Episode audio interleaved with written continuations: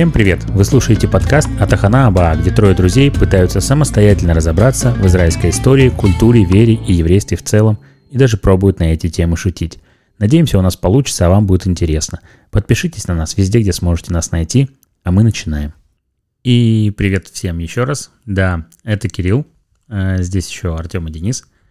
И это наш э, четвертый, воу, Четвертый. юбилейный, Юбилейный. юбилейный, Очередной юбилей. очередной юбилей, Вау. четвертый уже юбилей э, выпуска Атаханаба, э, где мы тут, в общем-то, друг другу рассказываем всякие интересные истории, э, связанные с Израилем, э, с еврейством, с различными людьми и не только. Как у вас дела? Ну, слушай, четвертый выпуск. Седина пошла. Седина? То есть ты уже чувствуешь себя настоящим подкастером? Я не знаю, кстати, есть, есть, есть, есть слово Я чувствую себя, Подкастер? я Подкастер. чувствую себя под блокбастер. Под блокбастер. Да. Мгм. Подкастер это не вот этот как раз такая штука, на штука, которой мы на которой пишем записывают. подкаст.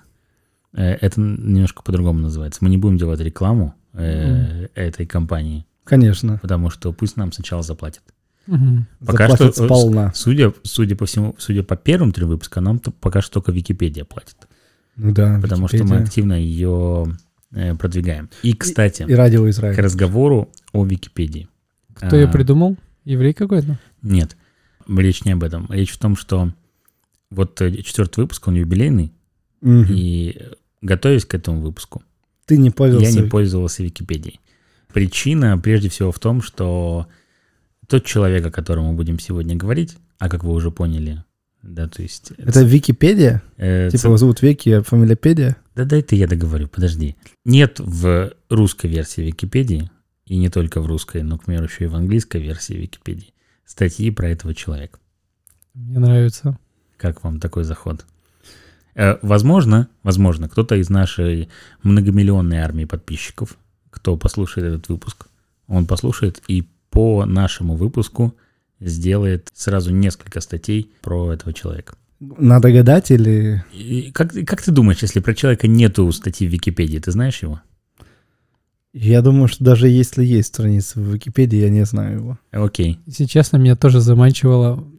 Заманчивало, есть такое слово? Пусть Зам- заманчивалось. Заманчиво. Заманчики. Было заманчиво очень сделать тоже подкаст. Я не знаю, может быть, я его сделаю.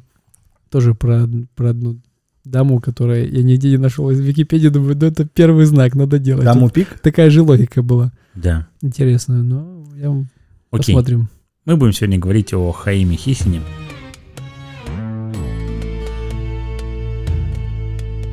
Это уже его еврейское имя. Ну, Хаим. При рождении его звали Ефим Хисин. Ефим. Ефим Хисин, да. Родился он, как и очень многие сионисты первые, те люди, которые изначально приезжали сюда, в- на эту землю и создавали, собственно, первое поселение в Российской империи. Если быть более точно, то в Минской губернии, в небольшом поселочке, да. Ефим, это чье имя? Еврейское или нет? Да. Ну, я Фима. думаю, что да. А в чем прикол еврейское имя менять на еврейское имя? А, я не знаю, ну, может быть, ему так захотелось в какой-то Не, на момент. самом деле, Я не... тут я- целый я- вопрос еще, Я знаешь, думаю, какой? что да, это же вопрос каких-то произношений имен, там еще чего-то. Есть еще история, есть еврейские фамилии, Да. но их еврейские, они не подходят, то есть есть израильские фамилии. Мгм. И вот Бен-Гурион в какой-то момент сказал всем, «М, давайте все обязаны поменять фамилии на нормальные. То есть если там фамилия, ну, например, я не знаю, Шпигельман, Например. это такая, не- ну, как бы фамилия не израильская. То есть она как бы еврейская, но с не- не- немецкого такого. Штерндок. Тебе нужно поменять как-то на другую какую-то. Ну, например, Школьник. Школьник. Знаете, еврейская фамилия. Прекрасно То есть знаю. Левия это, Школь- это фамилия моей бабушки. Леви Школь, например, да? Это он был школьник. футболиста из э, Балтики. Не, ну он был шк- э, Леви Школь, он был школьник. Школьник. Он поменял на Леви Школе. И вот все, большинство поменяло, кроме, например, там как Черняховский, там, ну были там, Жаботинский, были такие, которые Усишкин. сказали, мы ничего не Да. будем менять, да. Да, Но, Но Хисин очень много. не менял. И Давид Бенгурион поменял. да.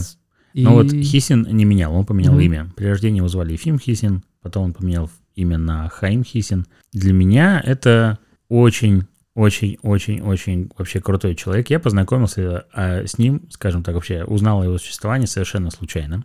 Когда-то, пару лет назад, мы с Денисом уже пытались писать подкаст. И у нас был просто такой прям планище огромный, мы хотели объять необъятное и как раз-таки говорить о сионизме, да, то есть говорить об истории сионизма, и то есть у нас там прям был план разделенный на несколько сезонов о том, как мы будем, в общем... Такой четкий, вообще да, там такой все красивый. было прям вообще под датам расписано, выпуски какие еще чего-то. И мы Не по-израильски. Облажались.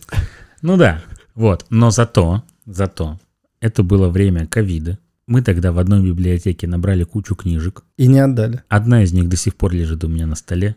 Вот, собственно, это именно та книжка, которая, которая познакомила меня с э, Ефимом Хисиным. Она называется «Дневник Белуйца». И это реально его дневник, который он написал. Видите, я сегодня тоже буду шелестеть. Как Артем. Вообще уютный звук. Да, э, собственно, это реально его дневник, который он писал. э, Можно про- понюхаю? Да, пожалуйста. Э, Нюхай. Вот эти книги, знаешь, этот запах? Библиотечные. Такой класс. У меня бабушка библиотекарь всю жизнь. Я у нее тус- тусовал, тусовался в библиотеке. У меня какие-то такие ностальгические чувства. О, Мгм. спасибо. Ты нюхаешь книги?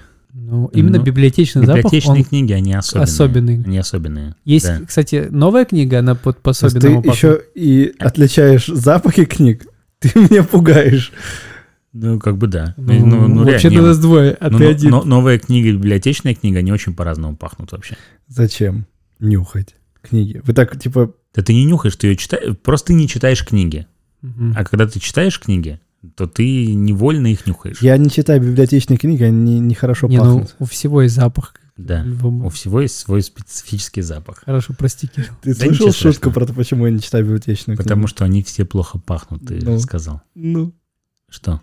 Цикл. Продолжай. Цикл продолжай. Э, спасибо. Иногда Артем шутит хорошо, иногда не очень, иногда очень хорошо. Да, я Через- продолжаю. Вообще, Артем. мне кажется, что я очень сильно пытаюсь, пытаюсь не растечься сегодня, а стараться это сделать как-то относительно скомканно, потому что про Хисина можно говорить очень много и очень долго, и перечитать огромное количество мест из этого дневника. Э, Этот дневник он писал на протяжении пяти лет, в то время, когда он в первый раз приехал в Израиль. Я буду говорить в Израиль. Неважно, что Израиль, я как э, отдельного государства в тот момент не Приехал на... Землю Израиля. Ну, погоди. Эрес ну, Израиль. Мы вообще палестинцы. Ну да, Э, в каком смысле? Ну, в смысле, Ну. Голдемейер как бы Ну да. нормально. он был палестинцем, кстати, Э, по факту-то. Ну, в каком-то смысле. В оригинальном. Э, В плане, да, что до 48-го или до Ну, как бы да. Э, Так что... А, а он туда впервые приехал в 1882 году. О, То есть это произ- прошло уже, получается, 140 лет. 140. Ровно. О, да, в А, апреле. есть в апреле 1882 года он приехал в приехал в Яфу на корабле. Да, это ровно 140 лет назад. Интересно, я даже вообще не думал об этом, когда готовился. Ему было 17 лет. малыш. Совершенно. Ну, то есть он был очень молодой. Он там в качестве какого-то матроса из Одессы, собственно, он был членом группы Белу. Это такая политическая партия образования, которая после погромов, э, которые прошли в Российской империи в 81 году, они так начали объединяться в такие кружки, как бы повсюду, в крупных городах, в Одессе, в Харькове, в Москве, в общем, в разных, в разных городах, Киеве тоже был. Для того, чтобы как раз-таки рассказывать еврейской молодежи в студенческом обществе, среди там школьников, учеников, еще чего-то о, о евреях, о сионизме, о всяких таких вещах, хотя еще как такового даже 17 лет. сионизма не было. Да, ему было 17 лет. Вот, и он, он, вот, вот о чем вы думали в 17 лет?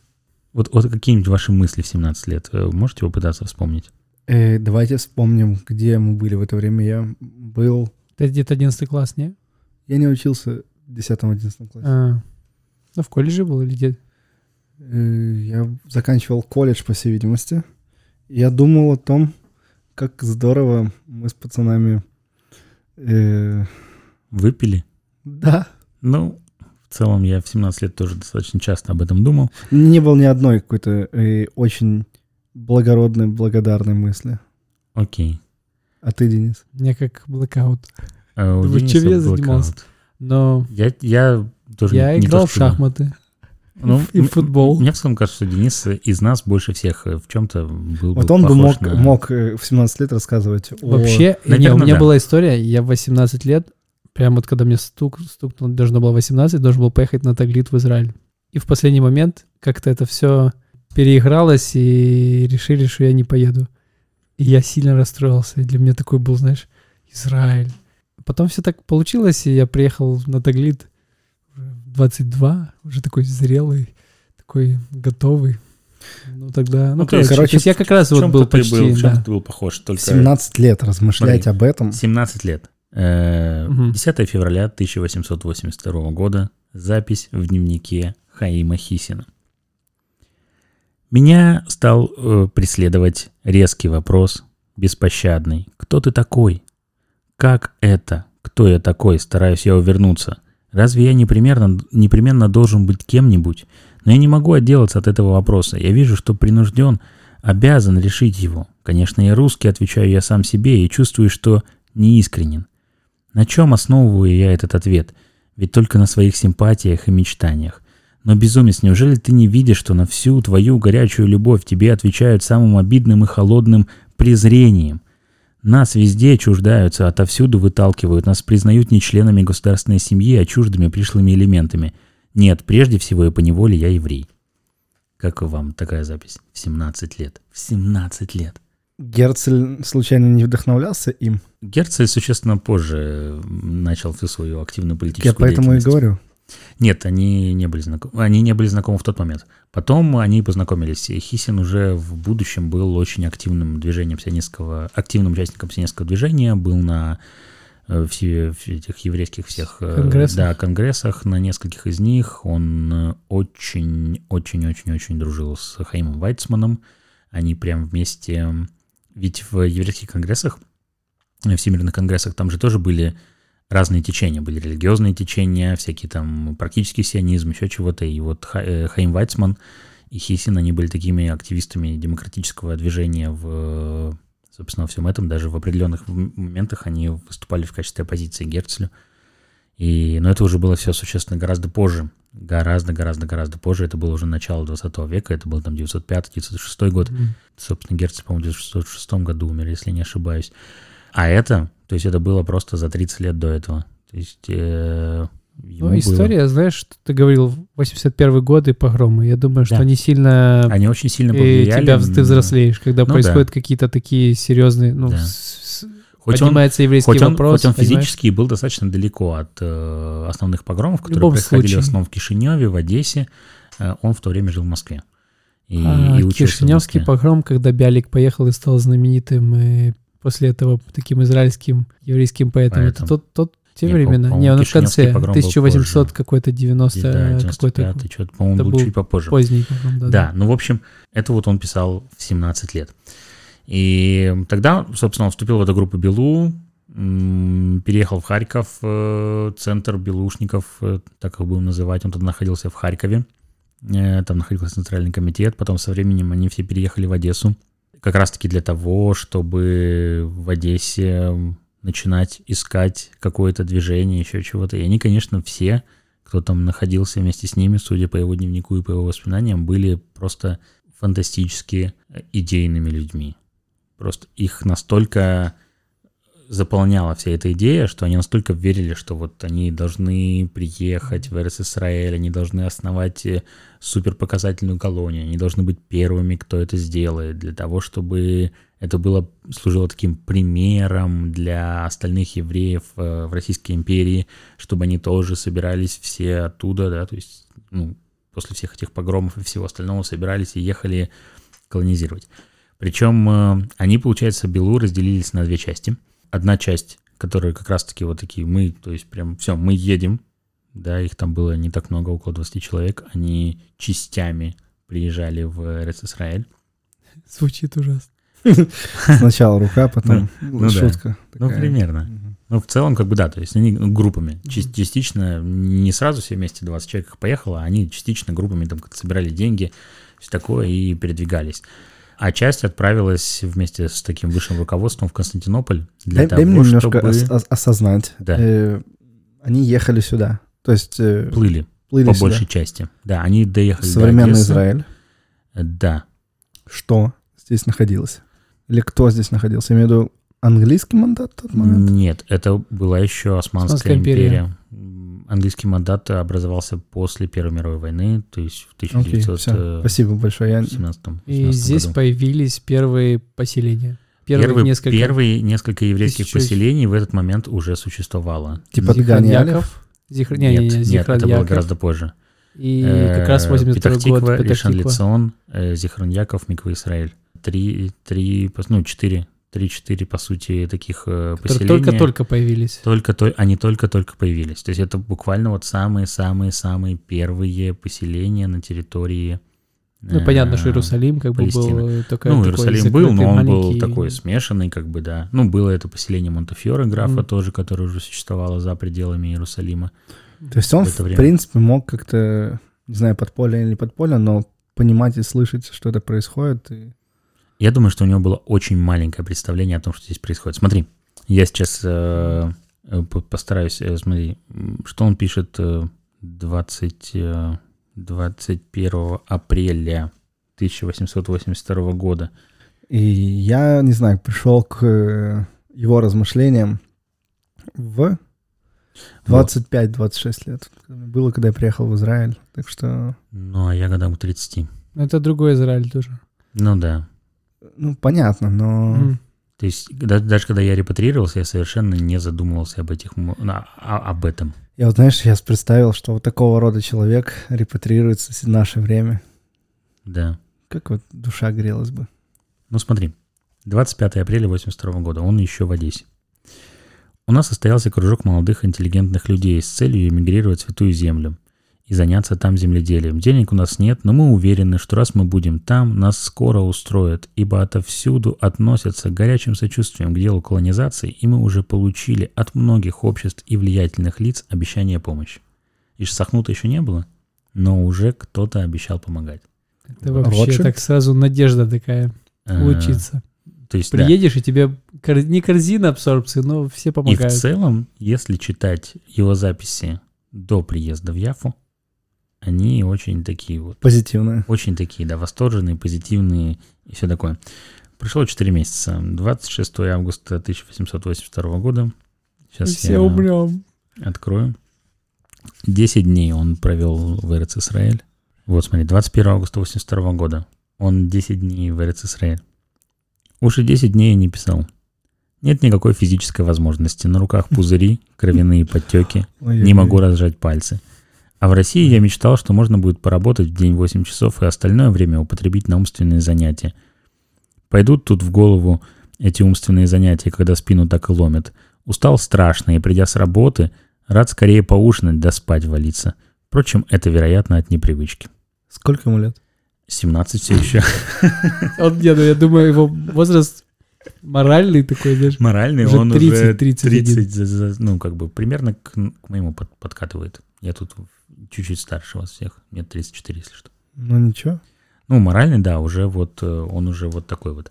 10 дней. Это вот он работу 10 быстро дней. нашел. Корзина абсорбции не было, да? Корзины абсорбции не было. А выплат э, э, квартирных не было. Не было. Программы Нагиф и Галиль, в которой я еще участвовал в 2018 году, тоже не было. Квартир тоже не было. Да. а, Ну, то в принципе, ну, тогда хоть не было. ипотеку не надо было брать там. Мгм. Ну, Просто Если- пошел, построил там. да нечего покупать. Пришел, увидел, победил. Ребит хорошие. Ну да. Собственно, он приезжает в Яфу. Он и еще вот шесть белуцев вместе с ними, они в качестве матросов, в общем-то, там каким-то образом договорились на это, на корабль. Там еще была история интересная, если не, не будем много читать. Но, то есть они, когда прибыли в Яфу, для того, чтобы спуститься с корабля и выйти в Яфу, тебе нужно было какое-то там официальное разрешение, собственно, там документы подтвержденные. Это было Османская империя. Ну, типа, это как визу сейчас, допустим, нужно было получить. Ты все же из другой страны едешь. Что ты какой-то матрос вообще. Ты на корабле должен находиться все время. А корабль вообще шел в порт Саид. Это в Египте. Вот. И, и ему, чтобы спуститься, он, он, он классным э, названием называет людей, которые э, там пытались разруливать эти вопросы. Знаешь, как Артем он их называет?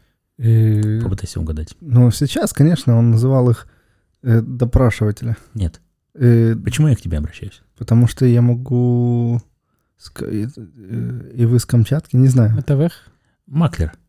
Да, он, он их называет маклерами. О- о- Это французское слово. очень негативно о них отзывается. Вот, и, в общем, вот я, я все время пытаюсь понять, откуда в русский язык, в язык репатриантов из России вошло слово маклер, которое не используют израильтяне вообще. Я тебе могу сказать следующее.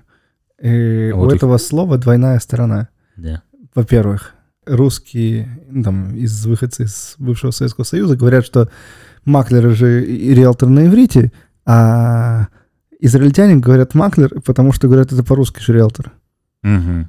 Ну да. Так что такое маклер?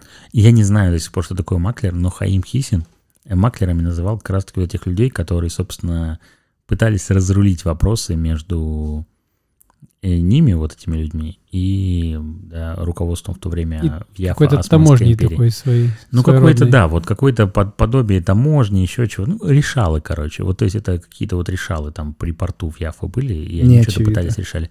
Им удалось решить. Потому вот Хисину и еще одному человеку, к сожалению, он в дневнике всех остальных людей пишет обычно то одной буквой, то двумя буквами. То есть э, имена, фамилии. Он для себя писал все же, а не для того, чтобы мы понимали, о ком он говорит. Я, кстати, тоже так в дневниках иногда пишу. У тебя есть дневники? Ты их Куча. нюхаешь? Серьезно? Не, ну, во-первых, я давно в них не писал. Не знаю, ну мало ли. Я давно туда не писал, но периодически я где-то во многих дневниках что-то пишу. Иногда есть там какие-то буквами кодовые. Прикольно. Однажды Ну, он оставил дневник у меня дома, сказал, Артем, ни в коем случае не открывай его. И знаешь что? Ты его открыл? Я не открыл его, отдал, и он был пустой. А как ты думал, что он пустой был? Он мне рассказал, говорит, а что, где ничего нет? А, ясно. Ну окей.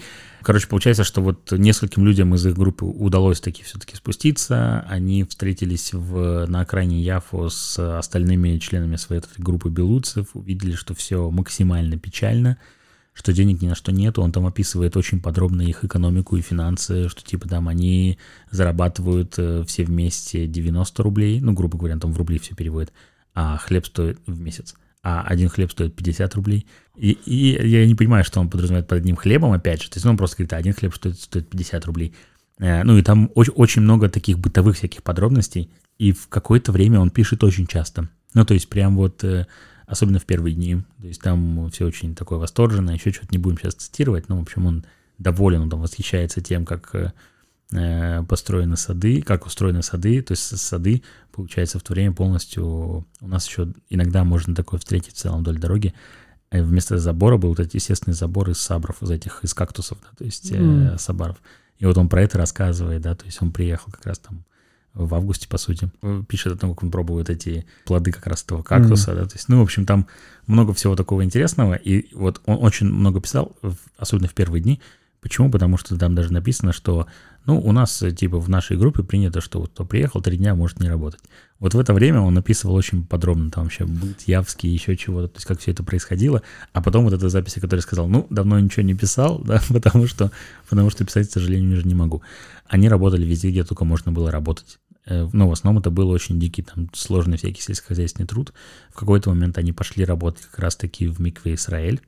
А, Миква Израиль — это первое такое сельскохозяйственное поселение, сельскохозяйственная еврейская школа недалеко, ну, в общем, типа южнее Ришен-Лицона, она все еще находится на самом деле, там, там большой музей есть, и там даже можно погулять. И они какое-то время работали там и пытались жить там, но это все не получалось. Денег они практически не зарабатывали. То есть в какой-то момент он вообще пишет о максимально ужасном там своем положении. То есть вот там буквально через, э, через месяц, да, вот после того, как он начал работать, э, 13 числа у нас была сходка, на которой после бурных споров решено было не пить больше чая и не курить табаку. Но на деле это, конечно, исполняется только теми, которые работают. Вот, то есть, ну, это к тому, что, типа, они решили не пить чай, да, то есть это вот прям, ну, как бы, сейчас это кажется прям какой-то у нашего друга Жени есть любимая передача «Экстремальные методы экономии», да, то есть вот, вот как бы мне кажется, что дневник Хаима Хисина мог бы очень сильно помочь про это. Ну, он пишет о том, что у них закончилась одежда, закончилось практически все в какой-то момент, что, ну, то есть прям вообще очень все было очень печально. И в какой-то момент, а они ничего не знали о Ришен Лицоне почему-то, Мгм. вот, они узнали про Ришен Лицон, собственно, о том, что там есть какое-то поселение, да, колонистов, в котором, да, то есть э, люди строят новое поселение, какой-то город, еще чего-то, и что им нужна какая-то помощь, и что якобы там даже могут давать жилье, и что там есть работа, и что если смогут зарабатывать деньги. И там произошел такой раскол, короче, в рядах этих вот белуйцев, которые туда приехали. Потому что, во-первых, э, часть людей из них, они вообще начали уезжать постепенно. То есть он пишет об этом в, в ну, это буквальному, да, то есть через там, там полтора-два месяца после приезда часть людей уже начала уезжать обратно и ну, физически не справляясь с тем, что происходит. Часть э, убеждались в том, что нет, нам нужно что-то свое, как это все и было сделано, и вот там наши товарищи, назовем их так, да, они не зря в Константинополе, они там сейчас договорятся, добьются. А, но у Хисина был такой более, более практический подход ко всему. Он в какой-то момент на самом деле понял, что ну, особо нет никакого смысла ожидать э, какой-то помощи, и он там еще с несколькой групп, и они как бы вышли уже из состава Белу и пошли жить и помогать в Ришенлицоне.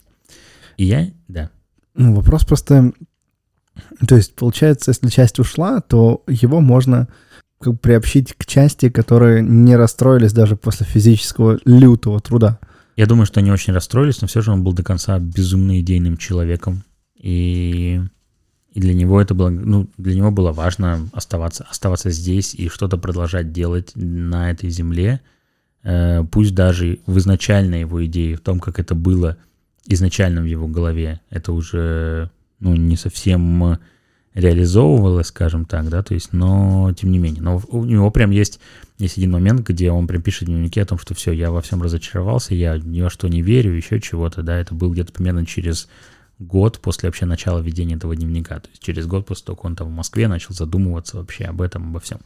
Примерно через это же время, да, то есть там в апреле 83 года, чуть меньше года, получается, произошло, как он приехал в РЦ Израиль, он переезжает жить в Ришен-Лицон, и я не знаю, в курсе ли вы за историю с Ришином или нет вообще, но как бы когда я вот мы тогда готовились с Денисом подкасту, и я читал много про Ришин, в Ришине есть э, очень крутая городская легенда, э, такая, да, то есть, ну, на уровне реальной истории, в принципе, о том, что самой большой проблемой Ришин Лицона в первых нескольких лет его существования было отсутствие воды в Ришине. Угу. И им приходилось э, ездить там куда-то там за какие-то там несколько километров, какую-то ближайшую там то ли арабскую деревню, то ли еще чего-то, и набирать там из какого-то ужасного источника грязную воду. И это был источник огромного количества болезней, еще чего-то и все такого. Вообще отсутствует логика, когда ты думаешь, сначала вода есть, и вокруг всегда воды, воды организовываются какие-то поселения. Ну, вода да. один из ключевых параметров. Но в то время все было не так. В то время ключевым параметром была стоимость земли. Что купили да. какую-то а, землю там. Опять самую, же, из всех источников, какие только мне доводилось читать, э, мы читаем, что арабы в то время, ну, мягко говоря, да, то есть не не очень-то помогали евреям а, и просто продавали максимально... Отвратительные земли. Максимально отвратительные земли, да, еще Думаю, и еще за гораздо дороже, такие, чем... Ха-ха. Ну да, Кто типа, такой а, купил такую дурную землю, кому, землю, кому ну, она кстати, нужна? Кстати, Хисин э, нередко в, дип, в своем дневнике достаточно хорошо отзывается об арабах и наоборот пишет о том, что мы их иногда не слушаем, ну типа там они давали им какие-то советы по земледелию, еще чему-то, они такие, да, мы сами все знаем, мы что тут вообще все, все вырастим. Естественно, ничего не росло. Так Нужна вот. такая мысль, просто... Да. А, на... а ты спрашиваешь что-то? Угу. Давай. Не, ну, как я представляю для себя вот человек, который едет с сионизм, здесь подпитываемый таким максимализмом 17 лет, 18. Угу. Мне кажется, это возраст ну, идеальный все равно для, для такой ситуации, когда ты едешь, и у тебя вообще не знаешь, что ждать, то хотя бы вот такая романтичность, она как-то помогает справляться с какими-то... Ну, опять же, тут, конечно, возраст... Тебя, может, такие эмоциональные могут быть волны, но при этом ты можешь преодолеть что-то, что человеку уже состоявшемуся, такому сформировавшемуся в 30-50, это тяжелее. То есть 18-17. И вот, наверное, у них даже была такая... Вот этот сионизм, который Хотя Знаешь, сионизма как... еще не существовало. Ну, даже, даже сионизма еще не существовало, но он это как предтеча сионизма. Mm. Я думаю, они были, наверное, в какой-то, ну, то есть готовы были положить жизнь свою, знаешь, вот умереть за идею, вот то, что потом, ну и дальше, то есть вот это первое поколение, первая алия, она была вот такая, я думаю, что даже такие мысли в них возникали, но при этом какая-то настолько глубина этой идеи была, мотивация. Вот мне-то как раз-таки Хисин очень сильно нравится тем, что он был очень иррациональным человеком. Иррациональным. Рациональным. А, рациональным. Ну, несмотря на идейность, несмотря угу. на юный возраст и на все остальное, и на то, что, находясь еще в Российской империи на тот момент, да, то есть там в Одессе, в Харькове, в Москве, он, конечно, очень был таким романтизированным юношей, но приехав в Израиль, Э, Мне кажется, что все это пропало очень быстро. Мгм. И, ну, то есть там то, что он ушел от Белу и начал там уже самостоятельно жить в Ришине. А, Потом в какой-то момент он уйдет из Ришина и вернется обратно в Белу, когда белушники все-таки купят себе новую землю, и они построят поселение, первое поселение, вообще созданное на территории Израиля выходцами из, собственно, Российской империи, оно называется Гадера. Этот город до сих пор существует. Хадера. Нет, Нет. Гадера. Есть Гадера, а есть Хадера. Хадера находится тут не очень далеко на севере, а, между Хайфой и Нетанией, а Гадера находится чуть южнее э, Тель-Авива. Э, Даже там еще за Рахова там немножко. Я, я смеюсь, я вчера смотрел выпуск Геора Зингер, знаете, это такой комедиант, он русскоговорящий, ну, он как бы приехал в 6 лет в Израиль, и он э, шутит, не знаю, не слышали? Нет. Он как раз про Гадера Хадера называется выпуск, где он М. говорит, как его родители разговаривают на иврите, он шутит на ними немного, и где они все время ставят букву Гимель вместо Э, М. и- и просто везде там. Говорит, она звонит, говорит, «Э, ты где в, в Гадере? Говорит, Хадера или Гадера? Ну, Гадера. Ну, не Гадера, а Гадера. Ну, короче, Ну, можно пошутить, да, на эту тему. Вот. И более того, я сейчас забегаю вперед, хотя я вернусь немножко к истории с колодцем. И более того, то есть через пять лет после того, как он таки приехал в Эрец Исраэль, и потом, да, то есть э, он, он, он уехал. А, серьезно? Да, он а, ты уехал. сказал, пять. 5 лет он был, я по- об этом Пять вспомнил лет. потом, да. Да, он провел в Эрец Исраэль 5 лет, с 82 по 87 год. Начиная с времени, когда он начал жить в Ришин Лицоне, записи стали там происходить вообще раз в полгода в дневнике. Видимо, он начал таки все же заниматься активными вещами. При этом он женился здесь, в Ришине, На каком языке он разговаривал? на русском. И, и учил иврит. Здесь разговаривал на русском. Э, так они тут все разговаривали на русском. Э, У меня преподаватель в Ульпане была яманская еврейка, и она говорит, только мы Шухай могли поехать. И вот вы, Ну да. вы, говорит, вот Ну да. вы, ваши предки, говорит, кто мог приехать? Только Ну, большая часть поселенцев говорили на русском. Очень многие говорили на идише. Э, собственно, и поэтому многие говорили на немецком. Э, ну, в основном это был идиш и русский. Насколько я понимаю, по большей части это был идиш и русский. Он уехал. Мы сейчас вернемся по тому, почему он уехал. Э, этими словами заканчивается его дневник, и, и я коротко расскажу о том, что происходило после того, как он уехал. Но я хочу вернуться к истории про колодец, потому что Хаим Хисин был тем человеком, который нашел воду в Ришен-Лиционе. О, Мгм. Вот. И помимо того, что это написано в его дневнике, это написано еще в, э, там, в одной энциклопедии, которую один э, частный детектив-историк, э, первый частный детектив Тель-Авива, в общем, как бы он реально жил там в- тоже в, в начале 19 века, ой, в конце 19 века, начале 20 века в Эрец Исраэль. У него интересная фамилия. Его звали Давид Титхар. Вот, то есть, и это у него тоже в энциклопедии написано. И, и также, да, то есть это указано и, собственно, в самом дневнике. Я просто хочу прочитать немножко это, потому что это очень круто. То есть вы представьте себе еще раз, то, что несколько лет в Ришен-Лицоне копали колодцы, то есть на территории земли, которую они купили. Хисин несколько раз описывает это так, что типа, ну, там в соседних э, каких-то там поселениях, в Яфа, там колодцы, там, ну, 10 метров, ну, 15, мы уже 20 прокопали, ничего не нашли. Ну, то есть, вы представляете, они вручную, без всякого труда, без, в жару, без каких-либо кондиционеров, через 20 метров в глубину, и там нет воды. Лестница. нереальные усилия вообще, Это да. лестницы доставать надо. Да, 20 апреля 1883 года. Это примерно год с тех пор, как Хаим Хисин задумался о том, что он таки еврей. Ему уже 18 лет, и он, собственно, копает воду. И было это так примерно. Около 8 часов утра.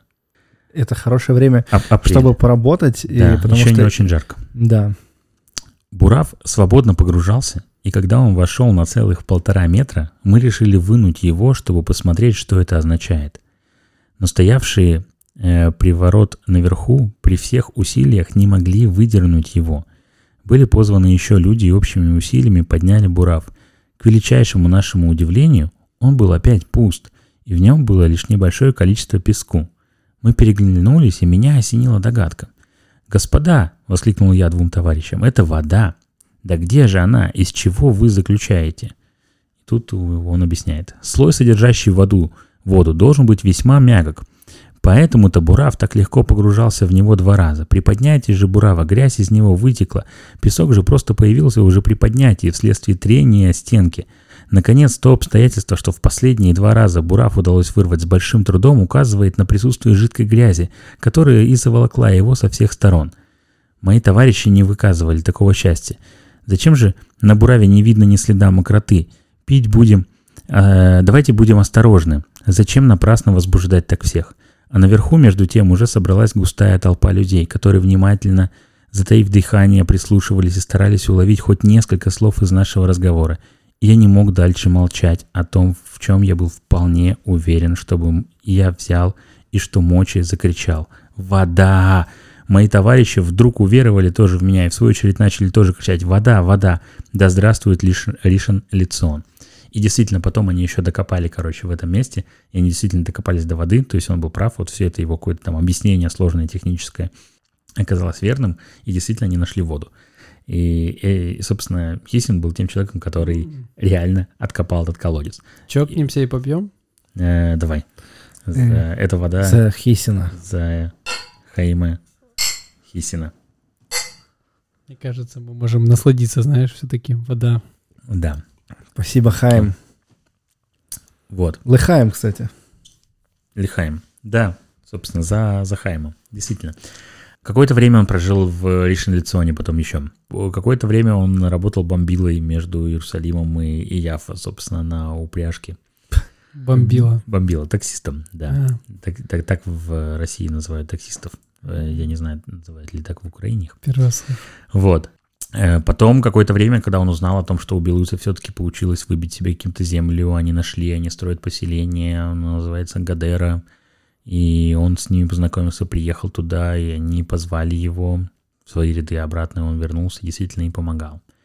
И, ну, положение все равно было очень тяжелым, нельзя было сказать, но тем не менее это все как-то начало развиваться. Плюс там э, барон Ротшильд, э, с которым он тоже потом познакомился, собственно, когда он уже приезжал, да, то есть начал помогать поселенцам, и в том числе помогал и Гадере немного. Э, Это все как-то немножко помогало. Но Хаим Хисин уехал. Э, Уехал через пять лет Ты после... говоришь, что он был женат. Он уехал один или... Нет, он уехал с женой. Он до конца своих дней жил со своей женой. Э, ну, жена умерла чуть раньше него. Он уехал. Я хочу прочитать, э, собственно, последние записи в его дневнике, которая была сделана 14 октября 1887 года. То есть примерно через 5 лет, чуть больше даже 5 лет, он в августе 82 года приехал в Израиль и в октябре он пишет об вот о чем. «Я не сожалею о проведенных здесь пяти годах. Я многое потерял в это время, но еще больше приобрел. Я вынес убеждение, что у нашего народа есть великая цель. Я горжусь моим пребыванием в Святой Земле и желал бы всю остальную жизнь быть так же полезен, как все эти славные пять лет. Еще чуть дальше, если читать эту самую последнюю запись, то он там пишет, что он устал от э, бесконечных э, ну, выпрашивания помощи, Мгм. Вот этого того, что ну, у них не получается заработать денег и всяких таких вещей. И он в том числе говорил о том, что, ну, то есть там даже ремесленником никаким я не могу здесь стать или еще что-то, потому что все равно есть какие-то там арабская монополия, грубо говоря, и все такое. Вот как вы думаете, что было дальше? Хоть и- Ну, мои мысли в том, что он поехал э, договариваться, как-то мотивировать людей, как-то для того, чтобы искать финансы для тех, кто там еще остался. Мгм. Наверное, он э, в любом случае он посвятил понятной идее этой свою жизнь. Но если он не любил, то, что ты говоришь, если он не любил просить у кого-то помощи, что же он тогда делал? Может быть, чем-то другим занимался, какие-то альтернативные способы мотивировал людей ехать. Не знаю даже.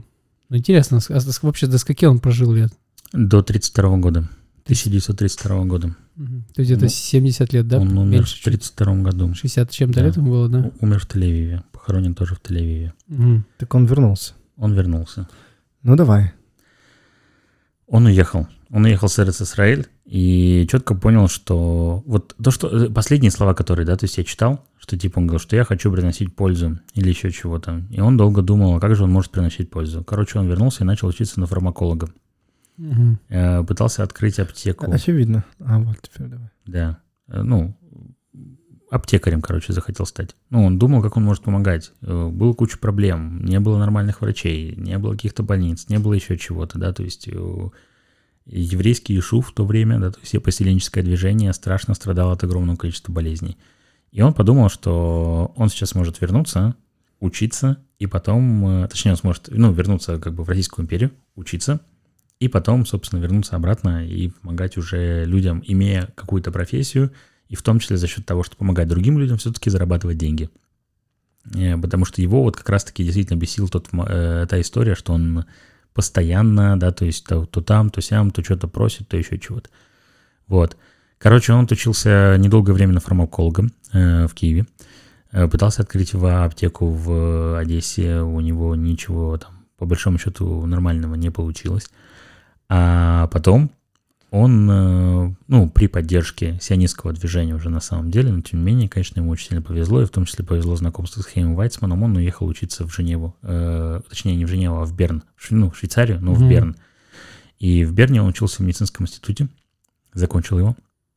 В медицинском институте он был очень активным вообще, э, таким просто чуть ли не главным двигателем сионистского движения в Швейцарии.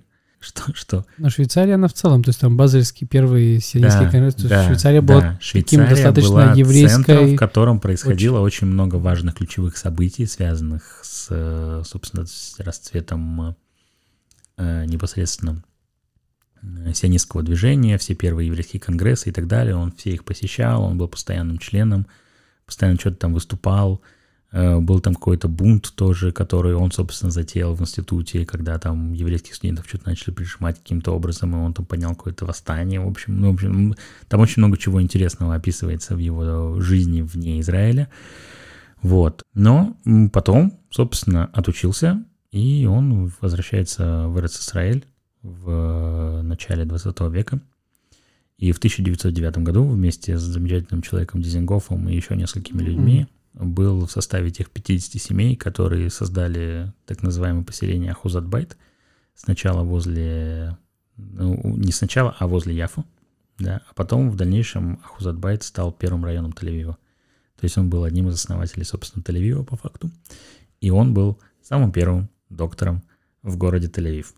Именно доктором или... Именно доктором, именно доктором. Да, и есть гигантское количество различных свидетельств, различных дневников, различных еще вещей, рассказывающих о том, каким, каким образом э, Хаим Хисин добирался до своих больных. То есть он ездил по городу, собственно, по Ахузатбайт, да, тогда еще не было тель э, он ездил на ослике.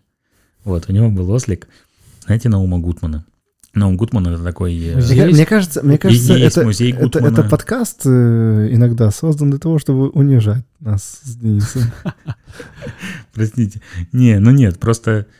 Просто я в какой-то момент очень сильно проникся Хисиным и вообще изучил все, что с ним связано, потому что ну, для меня это какой-то просто фантастический герой. Просто вот, вот таких людей, ну, я, я не встречал таких людей в своей жизни. Так, а вот чем тебе, да, вот интересно, вот какие-то особенности? То есть есть много таких сионистов. Мне, Первая ли я вот... Вот мне именно понравилось вот, вот, вот этот вот как бы, да, переход, то есть, который в нем произошел, да, mm-hmm. то есть от такого восторженного романтического юноши, да, то есть, о котором ты говорил, до очень практического человека, который такой, типа, даже уезжая, он все равно до конца верит в свою идею и такой, типа, я хочу улучшить себя, чтобы эта идея лучше реализовывалась. Ну, то есть он такой, знаешь, не просто я буду продолжать делать то же самое, что я и делаю, а он, то есть, начал думать о том, что я хочу улучшить себя для того, чтобы то дело, которое я пытаюсь сделать, было лучше. Угу. То есть не просто там, да, я буду бесконечно ездить там. Такая зрелость в этом вообще. Да, это... то есть вот это вот, то есть я буду, то есть я начну с себя. Это вечная история о том, что... Стратегичность такая. Да, для того, чтобы изменить мир, начни с себя, да, то есть вот это вечная история. И вот как бы Хаим Хисин в какой-то момент понял, что для того, чтобы еврейскому Ишуву здесь было лучше, то надо начать с себя, да, то есть нужно улучшить сначала себя. И вот этим, ну, Возможно, он был не один. Я, я думаю, что наверняка он был не один такой. Просто в какой-то момент в моей жизни получилось так, что как бы Хаим Хисин в ней возник. И, и я такой как бы очень сильно восхитился его примером. Вот, так вот, да, Наум Гутман э, такой художник, писатель э, ранний израильский, который тоже был одним из тех, кто был основателем Хузатбайт. Э, есть культурный центр Наума Гутмана в Иерусалиме, в Иерусалиме, в Тель-Авиве. Вот, и, собственно, он в своей книги о Тель-Авиве.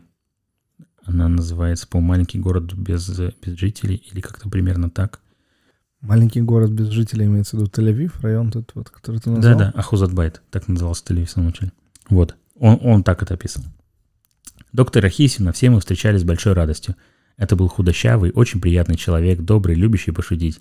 Он носил пробковый шлем с широкими полями и белый дорожный пыльник, спускавшийся низко на ноги осла. Когда он ехал верхом на своем осле по Явскому побережью, его напоминающий воздушный шар большой зонт, белый снаружи и зеленый внутри, съел как парус на фоне синего моря. Во рту вечно дымилась трубка. Над белой головой осла в зеленоватой тени, отбрасываемой зонтом сквозь толстые, как кусочки льда, стекла очков смотрели, моргая, мудрые глаза доктора. А сзади болтался ослиный хвост, отгоняя мух. Все это симпатичное сооружение, в котором соединялся восток и запад, приближалось и останавливалось возле придорожной канавки. Знаете здание в Тель-Авиве? Первый, э, первый небоскреб в Тель-Авиве. Э, оно, оно до сих пор существует. Я сейчас скажу, как оно, как оно называется. Э, нет, видимо, я не скажу, как оно называется. Видимо, мы не знаем. Да. Не, ну вы, вы точно... Не, вы, вы точно его видели. В смысле... В смысле, вы точно... Небоскреб из Я- скольки я- я этажей? уверен. Там, там штук 40, наверное, не так уж и 40 много. этажей? По-моему, Шалома Шаре или как-то так оно называется. В смысле, 40 этажей не так уж много? Ну, как бы да. Ну, для небоскреба. Ну, не, ну небоскребы там 150-200, нет? Не шарю. Я тоже.